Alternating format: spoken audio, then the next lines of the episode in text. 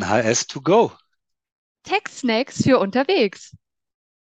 Heute mit Mareike, und Matthias. willkommen zurück aus der Sommerpause. Wir, wie auch unsere treuen Zuhörer, sind zurück aus ihrer Reise ab in den Süden in the Summertime, haben sich die Son of Jamaica angeschaut oder haben mit Erica on their side den Summer in the City genossen. So oder so heißt es jetzt, vamos a la Office und das Summer Dreaming ist vorbei. Damit sich kein Posturlaubsblues einstellt, hilft unser Podcast steuerrechtlich wieder up-to-date zu kommen und ein bisschen Spaß dabei zu haben.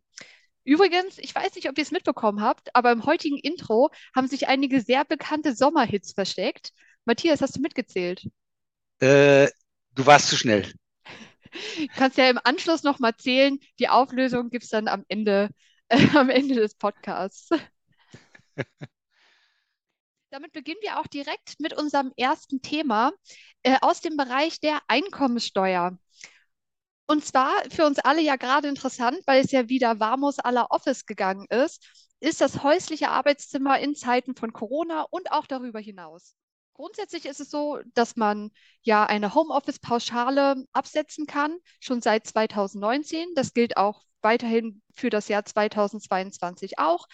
Also jeden Tag, den Sie im Homeoffice arbeiten, können Sie 5 Euro pro Arbeitstag in Ihrer Einkommensteuererklärung geltend machen, allerdings maximal 600 Euro pro Jahr.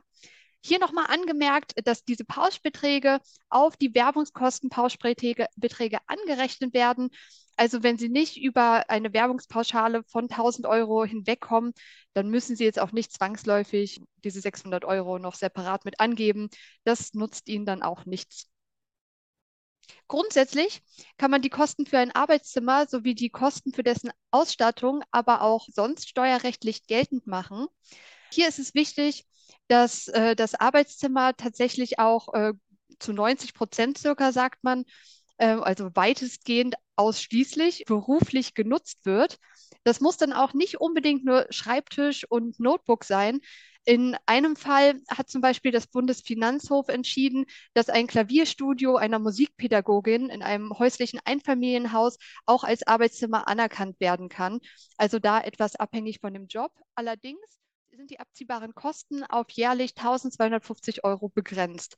Ein bisschen anders sieht es aus wenn es neben dem Arbeitszimmer, das Sie zu Hause haben, gar kein anderes Arbeitszimmer, also gar kein Office von der Firma gibt, Sie also gar keine andere Möglichkeit haben, irgendwo anders zu arbeiten, außer in Ihrem Arbeitszimmer zu Hause und das dann auch voll im gesamten betrieblich und beruflich genutzt wird, äh, dann können Sie die Kosten und Aufwendungen für dieses Arbeitszimmer tatsächlich 100 Prozent geltend machen. Hier beraten wir aber auch noch mal ganz gerne. Matthias, du hast uns auch noch was aus der Einkommenssteuer mitgebracht. Was hast du da für uns? Ja, ich knabbere immer noch an diesen wunderschönen Begriffen, die eigentlich nur jemand ertragen kann, der im Steuerrecht arbeitet, wie zum Beispiel weitgehend ausschließlich. Und das ist für mich auch der, der weitgehend ausschließlich, bringt mich direkt hier zu dem Thema, und zwar der Entlastungsbetrag für Alleinerziehende, weil hier eben weitgehend ausschließlich jetzt hier genau die Frage war, ob ja jemand alleine erzieht oder eben nicht. Und dann geht es jetzt im Grunde genommen um die Frage hier, was ist denn, wenn hier, wie heutzutage ja häufig der Fall, die Erziehung dann im sogenannten Wechselmodell, im sogenannten paritätischen Wechselmodell stattfindet. Also sprich, sich die Eltern die Betreuung der Kinder, nachdem sie sich getrennt haben, entsprechend teilen und das zu gleichen Teilen. Und da ist letztendlich der Sachverhalt so, dass äh, die Alleinerziehenden diesen Betrag nicht aufteilen können. Das kann nicht zwischen den Anspruchsberechtigten aufgeteilt werden, sondern es entscheidet sich am langen Ende danach, an wen das Kindergeld bezahlt wird. Der bekommt dann auch diesen Entlastungsbetrag für Alleinerziehende. Das sind immerhin 4.008 Euro im Jahr im Veranlagungszeitraum 2022 und dann nochmal 240 Euro für jedes weitere Kind. Also durchaus lohnend. Das ist nicht schlecht. Wir bleiben noch in der Einkommensteuer und wir kommen jetzt in den Bereich der E-Mobilität, Mareike. Ja, Matthias, besitzt du eigentlich ein E-Auto? Das wollte ich dich schon immer mal fragen. Nein, tatsächlich nicht. Äh, besitze kein E-Auto, äh, habe aber so gerade eine Solaranlage erhalten. Also insofern es stellt sich jetzt unmittelbar die Frage, ob ich daran anschließend auch ein E-Auto erwerbe. Aber da habe ich noch kein Ergebnis. Also vielleicht, äh, um dir die Entscheidungsfindung etwas zu erleichtern, erzähle ich dir jetzt einfach etwas, wie du E-Ladesäulensteuer mindernd geltend machen kannst. Denn tatsächlich, wenn du jetzt ein E-Auto hättest und du wolltest an einer privaten Immobilie eine Ladeinfrastruktur nachrüsten, so könntest du die anfallenden Kosten äh, durchaus steuerlich geltend machen. Entweder in Höhe von 20 Prozent der Gesamtsumme oder aber maximal 1200 Euro im Jahr. Also vielleicht ja von Interesse. Aber auch wenn du, wenn du jetzt sagst, ah, ich möchte das für mich privat gar nicht machen, aber ich bin zufällig Vermieter der Immobilie mit einer oder mehreren Ladestationen ausstatten oder nachrüsten möchte, kannst du auch hier die Kostensteuer mindernd geltend machen. Tatsächlich, das heißt, die, die Ladestation wird dann aktiviert und äh, mit ihren Kosten, mit den Anschaffungskosten und was da letztendlich noch dazukommt, vielleicht auch die Genehmigung beim Netzbetreiber etc. und wird dann abgeschrieben? Ganz genau. Das Ganze ist ein eigenständiges Wirtschaftsgut und äh, wird über die betriebsgewöhnliche Nutzungsdauer dann abgeschrieben. Ganz genau. Wo liegt die zurzeit?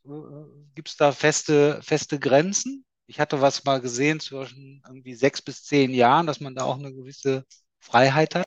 Ja, ganz genau. Die liegt bei äh, sechs bis zehn Jahren. Das Ganze müsste man sich dann individuell noch einmal anschauen. Super. Klasse. Ich glaube, da sind wir einkommensteuertechnisch jetzt für heute auch schon durch und kommen dann direkt weiter in den Bereich Umsatzsteuer, Mareike. Also ja. da wir jetzt, glaube ich, hier mit einem kulturellen Thema starten, ist das, glaube ich, dein Thema. Hervorragendes Thema. Denn was fehlt in unserem Podcast noch? Ein bisschen mehr Kultur. Hast du nicht auch das Gefühl? Unbedingt, aber das kommt ja jetzt. Ja, Gott sei Dank sprechen wir darüber. Es geht hier um Leistungen, um kulturelle Leistungen und inwiefern diese Umsatzsteuer befreit sein können. Hier in diesem bestimmten Fall geht es äh, um einen Museumsführer, der ausschließlich Gruppenführungen getätigt hat. Und der Auftraggeber dieses Museumsführers war eine gemeinnützige Stiftung. Und jetzt stand die Frage im Raum, ob diese Dienstleistung äh, umsatzsteuerbefreit sein sollte, ja oder nein. Und der Bundesfinanzhof hat bestätigt, dass diese Dienstleistung, weil sie als kulturelle Dienstleistung eingeordnet wurde, umsatzsteuerbefreit ist. Um seine Dienstleistung als kulturelle Dienstleistung einstufen zu können, braucht man da eine Bestätigung, die man sich holen muss. Und das könnten zum Beispiel auch Sprachschulen, die Sprachschulunterricht anbieten. Auch die könnten teilweise als äh, umsatzsteuerbefreite Dienstleistung gelten. Das müsste man sich dann im genaueren nochmal angucken. Klar sei aber auch hier jetzt im Falle des Museums, dass andere äh, selbstständige Subunternehmer, die dann in diesem Museum arbeiten, aber keinerlei kulturelle Dienstleistung anbieten. Wir sprechen von Sicherheitsfirmen oder Reinigungsunternehmen oder die Hausmeister, äh, dass, die, dass deren Dienstleistung natürlich nicht umsatzsteuerfrei sein kann sondern es ausschließlich um kulturelle Dienstleistungen hier ginge. Ich bleibe auch direkt einfach mal im Bereich der Umsatzsteuer und erzähle noch ein bisschen was zum äh, Vorsteuerabzug. Ich hoffe und denke und wünsche mir, dass es eigentlich klar ist, dass bei Schwarzeinkäufen kein Vorsteuerabzug möglich ist. So hat auch das Finanzgericht in Münster nochmal entschieden.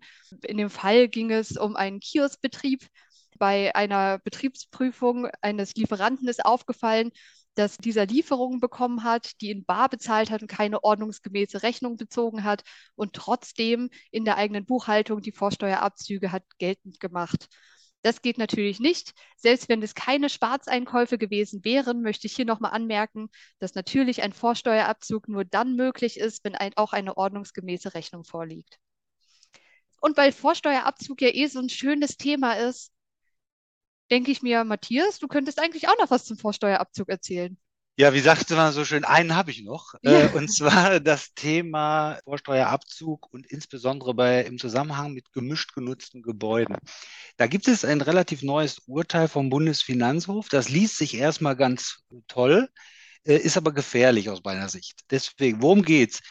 Es geht um die Zuordnungsentscheidung, ob man, insbesondere bei gemischt genutzten Immobilien, ob man daraus Teile äh, der Umsatzsteuerpflicht äh, zuordnen möchte. Wie wir hoffentlich wissen, muss man entsprechende, eine entsprechende Zuordnungsentscheidung dem Finanzamt mitteilen. Und zwar gibt es da eine recht harte Frist. Und das ist die Abgabefrist für die Umsatzsteuererklärung des entsprechenden Jahres, in dem dieser Sachverhalt verwirklicht wird. Also in aller Regel dann der 31. Mai des Folgejahres, wenn wir nicht in Corona-Verlängerungen sind, so wie im Moment. Ganz wichtig, nicht die Abgabe selber, also wenn man verspätet abgibt, ist auch zu spät. Es geht wirklich um diese Frist. Und wenn man diese Zuordnungsentscheidung nicht in dieser Frist trifft, dann ist der Vorsteuerabzug, den man eigentlich äh, haben wollte, für diese Investition, für dieses Bauprojekt verloren. Das war so. Und jetzt könnte man dieses Urteil so verstehen, dass das nicht mehr so ist. Das ist aber nicht so. Tatsächlich ist das nach wie vor so. In diesem Urteil ging es allerdings darum, dass hier in dem Bauantrag ein Zimmer bereits als Arbeitszimmer bezeichnet wurde. Und auch, und das ist ganz wichtig dabei, in diesem Fall offensichtlich einige andere Umstände darauf hingedeutet haben, dass es hier wieder um ein solches Arbeitszimmer geht, sodass der BFH das im Grunde genommen als konkludente Zuordnungsentscheidung durch den Bauantrag gewertet hat oder zumindest die Möglichkeit dafür gesehen hat. Daraus darf man aber nicht den falschen Schluss ziehen, dass das jetzt hier immer so ist. Ich denke mal, das wird hier sicherlich ein klarer Fall sein, dass man im Grunde genommen versucht hat, das in den Brunnen gefallene Kind wieder hinauszuholen. Aber man sollte jetzt hier nicht vergessen, wenn man eine solche Entscheidung zu treffen hat, bitte die dem Finanzamt entsprechend dieser Frist mitteilen und sich nicht auf eine entsprechende Titulierung eines Arbeitszimmers im Bauantrag hier an der Stelle verlassen. Das ist überaus gefährlich. Und dann bleiben wir immer noch, das stimmt gar nicht, einen habe ich noch, zwei habe ich noch. Also einen habe ich noch jetzt hier aus der Umsatzsteuer. Und zwar da geht es um ein Thema, das alle von äh, euch betrifft, die im Lieferverkehr innerhalb der äh, Europäischen Union zugange sind.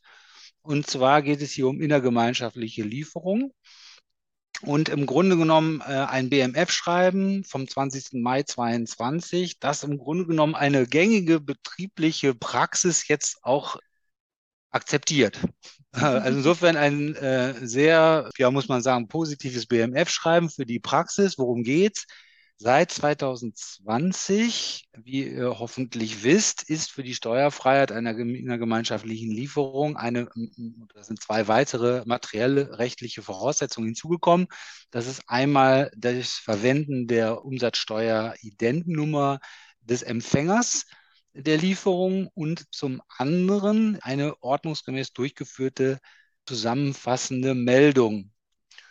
So, Jetzt stellte sich in der Praxis schon immer das Problem, jetzt ist die ZM möglicherweise falsch übermittelt worden, führt das jetzt im Grunde genommen zum Entfall dieser Steuerfreiheit. Und da hat der BMF jetzt äh, Gott sei Dank äh, entschieden und geregelt, dass wenn eine solche ZM korrigiert wird, diese Korrektur zurückwirkt auf den Zeitpunkt der Lieferung.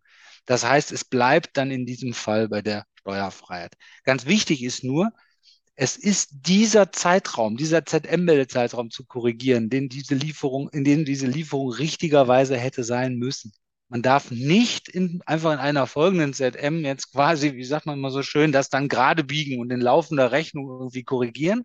Also kann man machen, führt aber eben nicht zu dieser rückwirkenden Korrektur und ist insofern dann entsprechend auch falsch. Ja, also ganz wichtig, hier korrigieren und dann bleibt es bei der Steuerfreiheit. Ein lang erwartetes BMF-Schreiben.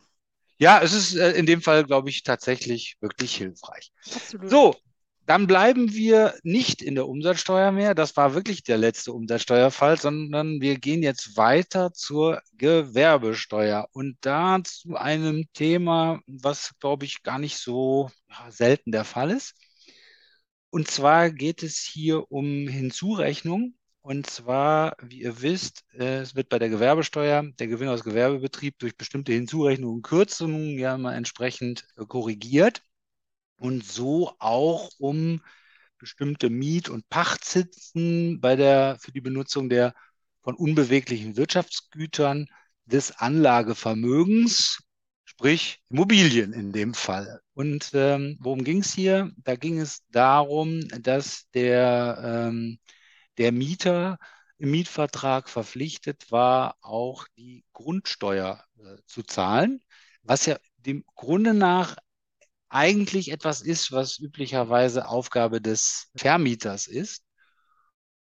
Und tatsächlich kam es da zum Klagefall und da hat sich der BFH am langen Ende nun auch zu geäußert und ist zu dem Ergebnis gekommen, dass dann in diesem Fall diese Grundsteuer wie Miete zu sehen ist und tatsächlich im Rahmen der gewerbesteuerlichen Hinzurechnung wieder zu korrigieren ist.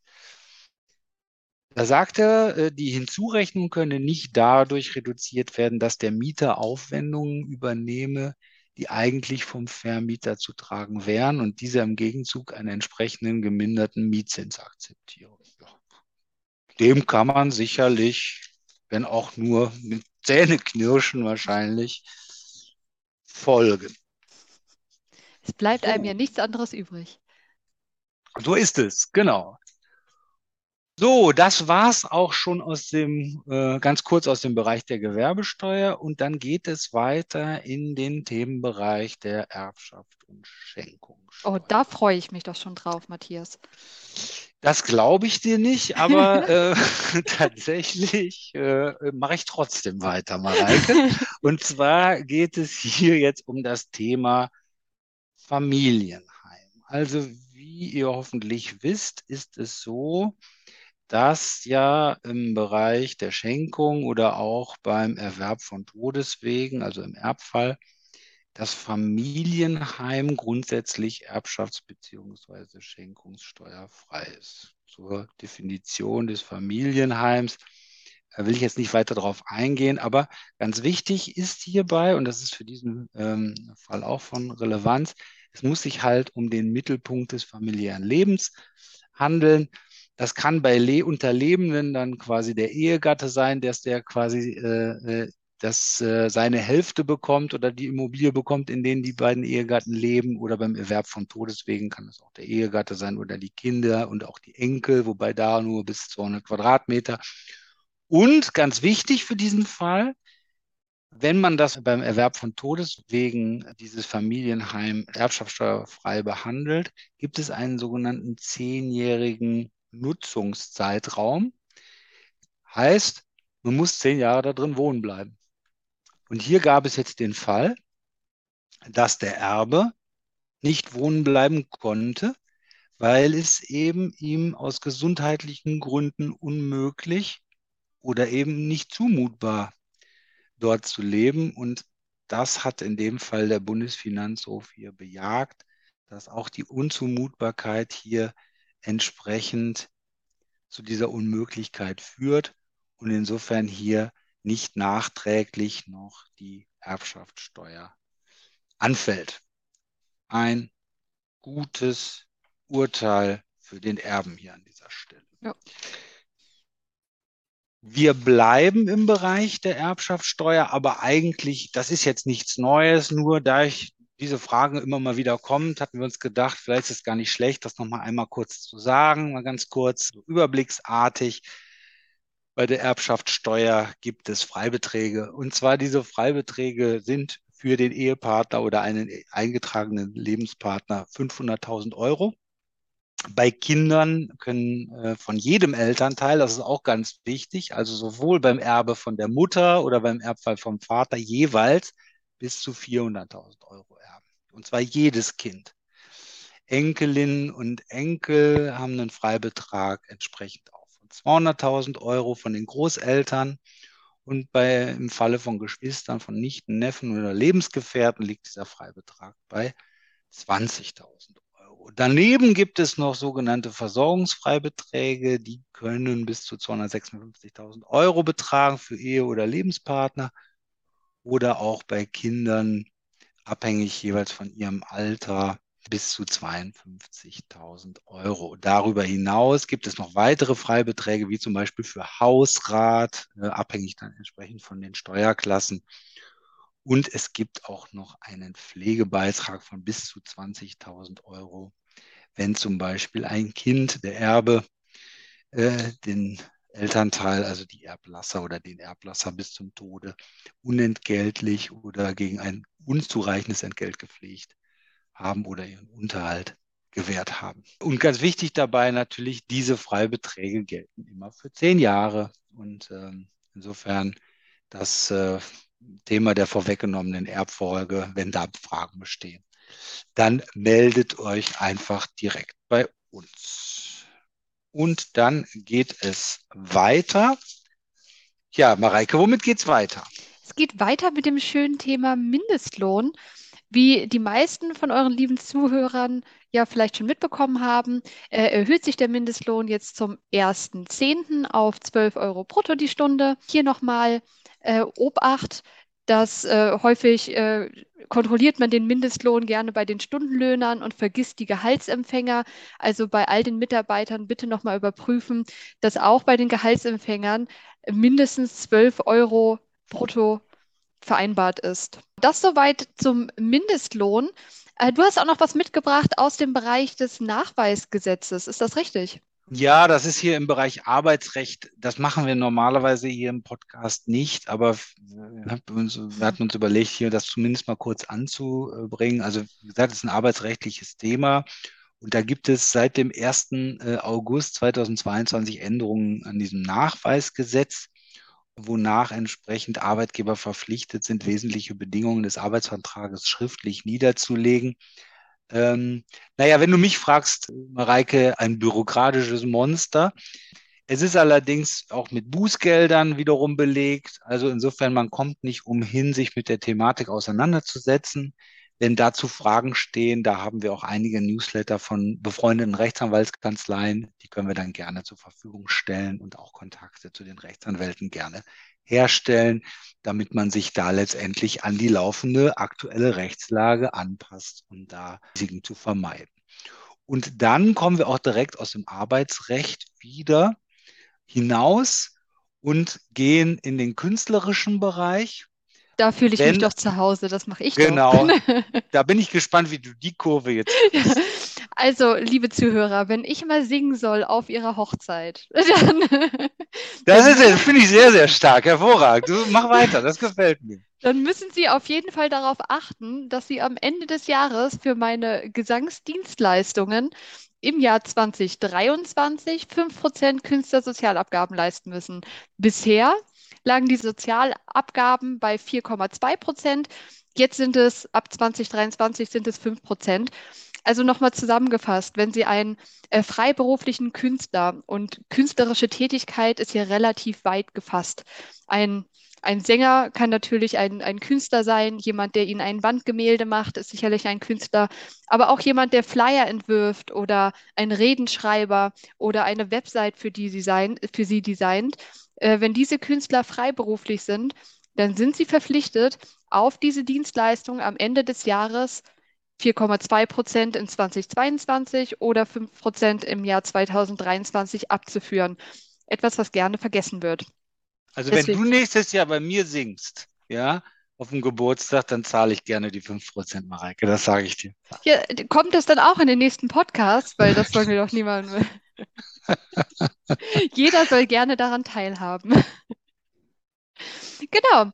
Äh, ich mache auch direkt weiter, denn wenn du mich auf deiner Hochzeit vielleicht regelmäßig singen lassen möchtest und mich als Minijobber anstellen möchtest, weil das. Da muss ich, da muss ich jetzt kurz unterbrechen, Mareike, aber auf meiner Hochzeit regelmäßig.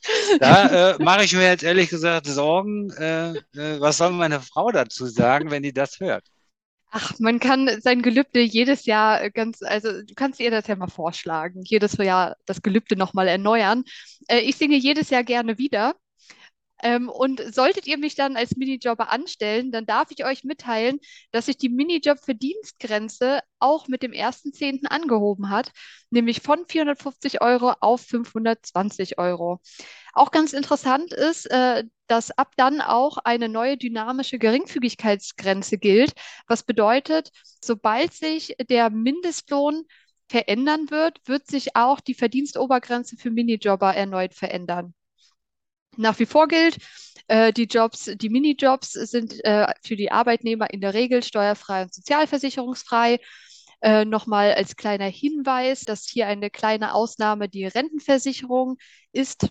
Von der kann man sich befreien lassen, muss dann aber eine Befreiung zur Rentenversicherung ausfüllen. Ein, ein Formular ist das das man gegebenenfalls vorlegen kann, wenn es zu einer Rentenversicherungsprüfung kommt. Gibt es dieses Formular nicht, dann müssen 3,6 Prozent des Lohns an die Rentenversicherung abgeführt werden. Zusätzlich zum Minijob haben sich auch die Midi-Job-Grenzen verändert. Diese gelten jetzt von 520 Euro bis maximal 1600 Euro. So, und dann gibt es natürlich noch ein Thema, was in keinem äh, unserer Podcasts fehlen darf, also dein ureigenstes Thema überhaupt. Was gibt es denn Neues möglicherweise im Bereich des Kurzarbeitergeldes? Ich bin so froh, dass du fragst, Matthias. Ich hatte ja wirklich schon Sorge nach dem letzten Podcast, dass wir dieses Thema in diesem vielleicht gar nicht mehr haben. Aber nein, dann kam zum Glück noch ein Kabinettsbeschluss vom 14.09., der wieder einmal das Kurzarbeitergeld verlängert hat. Zur Erinnerung, ursprünglich äh, war das Kurzarbeitergeld festgesetzt bis zum 30.09.2022, aber jetzt gilt es bis zum 31.12.2022. Und ich bin mir sicher, im nächsten Podcast kann ich wahrscheinlich schon wieder was dazu sagen. Das glaube ich auch. Und das ist auch tatsächlich die perfekte Überleitung zu unserem letzten Punkt, der eigentlich gar kein richtiger Punkt ist. Und zwar geht es hier um das Thema oder um die Themen, ich sage mal Stichworte Entlastungspakete, Inflationsausgleichsgesetz etc. Hier haben wir etwas länger überlegt, wie wir das machen sollen, weil tatsächlich ist ja äh, häufig schon ein Tag, nachdem man diesen Podcast aufgenommen hätte, das Ganze schon wieder Makulatur. Kommt die Gaspreisumlage? Ja, nein.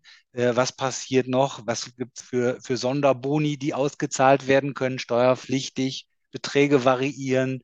Ähm, also deswegen haben wir uns entschieden, das dem Grunde nach hier mal rauszulassen. Das soll jetzt auch gar kein Bashing der Bundesregierung sein. Die haben es auch nicht leicht zurzeit, aber wirklich wirklich planbar im Sinne ähm, unseres Podcasts ist das, glaube ich, nicht zurzeit. Und insofern verweisen wir da nur auf ein kleines Merkblatt, was wir da oder ein Infoblatt, was auf unserer Webseite zu finden ist unter www.nhsgroup.de. Eine aktuelle Zusammenfassung zu finden ist über das, was bisher geschah und was zurzeit geplant ist.